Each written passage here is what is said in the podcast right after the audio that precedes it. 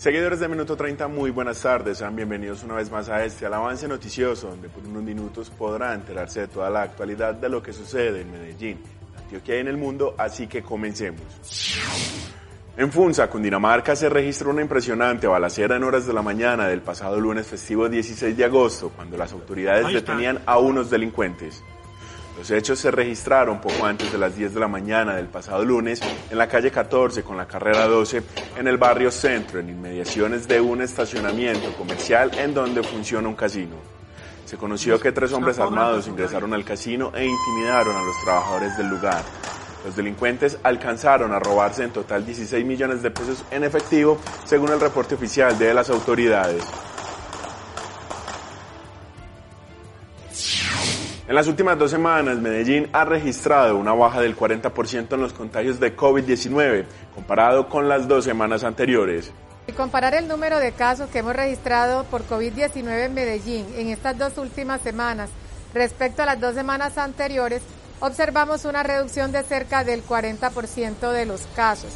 Esta reducción se puede atribuir en gran parte a que muchas de las personas que habitamos la ciudad tenemos anticuerpos unos porque hayamos padecido la infección de forma natural. Medellín completa ya cerca de 16 semanas continuas eh, con un alto número de casos. Hemos venido registrando más de mil casos por día.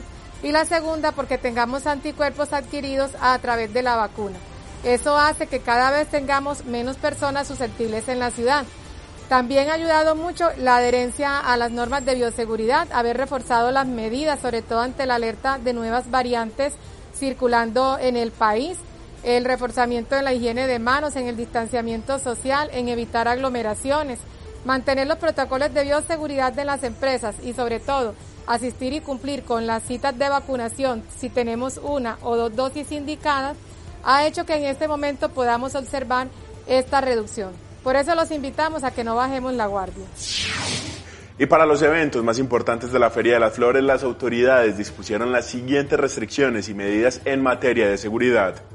Eh, estamos acompañando esta Feria de Flores con nuestra fuerza pública, en este caso con la Policía Nacional, algo más de 1.500 policiales y un tanto que viene desde Bogotá a, apoyar este esfuerzo que es magnífico para la ciudad.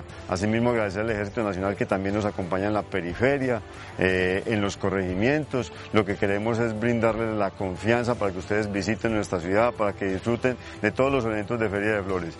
La alcaldía está volcada en el territorio para poder atenderlos y que ustedes se sientan bien en nuestra ciudad. Bienvenidos todos.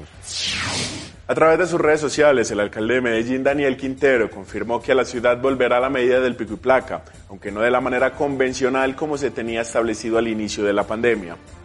El mandatario informó que el regreso de la restricción de movilidad será una vez cada 15 días todo el día. Además, aseguró que bajo esta medida estarán incluidos todos los vehículos, incluidas las motos. Además, Quintero explicó que las medidas comenzarán su ejecución el primero de octubre y que durante el próximo mes se hará la socialización para que las personas conozcan cómo funcionará. Por último, resaltó que también se evalúa la posibilidad de que se genere un cobro por congestión, lo que haría que las personas que no deseen tener la medida puedan pagar.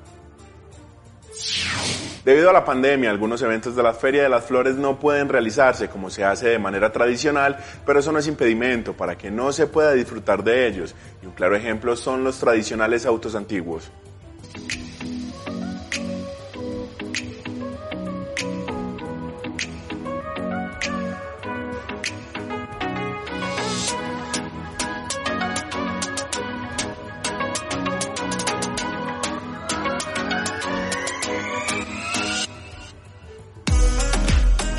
El pasado fin de semana se llevó a cabo en la ciudad de Medellín el encuentro Roatan Tets, un evento familiar que contó con una alianza del sector gastronómico y automotriz, en el que fueron reunidos cerca de 40 carros antiguos considerados como unas verdaderas joyas de antaño.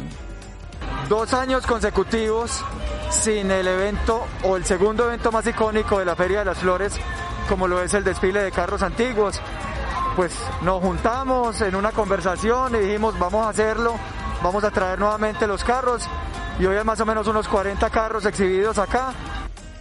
Y es que el desfile de carros antiguos de la ciudad de Medellín, el cual lleva dos años consecutivos sin realizarse en el marco de la Feria de Flores, es añorado tanto por los dueños de estos vehículos como por todos los ciudadanos que nunca se lo perdían. Sin embargo, este tipo de exhibiciones han sido un pañito de agua tibia para aquellos amantes de los carros.